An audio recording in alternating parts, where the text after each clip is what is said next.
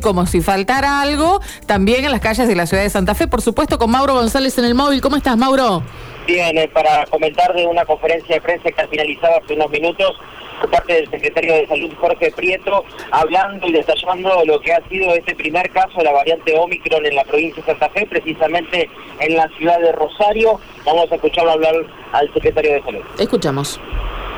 plantear un poco cómo se encuentra la situación sanitaria a nivel de la provincia de Santa Fe, más aún con la confirmación del primer caso de Omicron en nuestra provincia y creo que bueno, es algo para destacar porque estamos viendo que se ha perdido la percepción ¿no? del riesgo y si bien Omicron se está presentando con formas leves, no tenemos que subestimar esto, porque la Organización Mundial de la Salud ha establecido que esta nueva variante tiene una alta contagiosidad. Entonces, si llegamos a medir lo que hace el impacto en el número de personas afectadas, seguramente un porcentaje de estas personas van a requerir internación.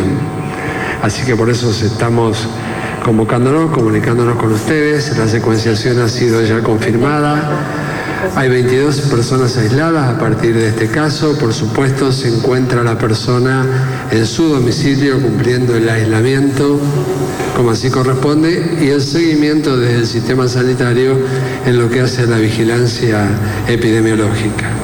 Remarcamos la importancia que seguramente esto se debe a los esquemas completos de vacunación. Esta persona que provenía, es una persona joven que provenía de Estados Unidos, había recibido al momento de su ingreso su tercera dosis, no habiendo cumplido los 14 días a lo que hace a la respuesta inmune que, corresponde a partir de lo que son refuerzos o cualquier dosis de vacuna.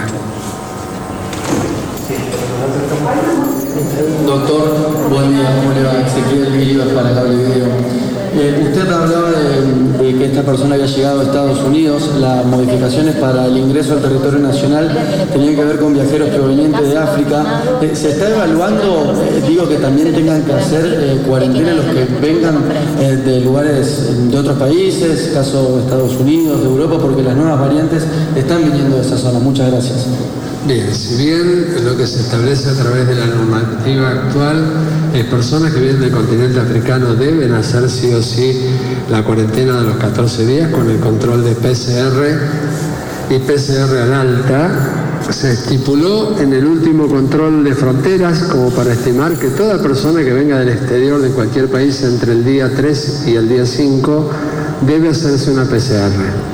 La persona ingresa con PCR negativa y a las 48 horas comienza con síntomas, a partir del cual se vuelve a repetir esto y es donde da positiva, se encontraba totalmente asintomático. Esto marca la importancia que tiene esta variante de la alta contagiosidad y de la escasa sintomatología, por lo cual pedimos a toda la población que no subestime, no subestime síntomas, ¿no? que ante la duda disponemos de todos los sitios de testeo que tenemos en la provincia que se encuentran activos y los hospitales en caso de alguna emergencia. Así que creo que esto es una medida importante a remarcar.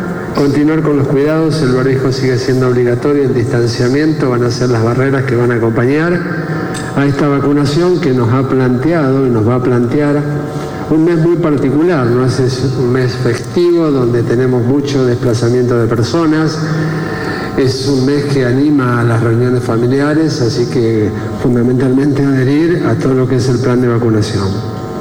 Bueno, así lo escuchábamos a Jorge Prieto, al secretario de Salud, eh, por supuesto, dando una explicación del, del, caso en particular que se dio en Rosario, pero eh, por supuesto llevando adelante eh, este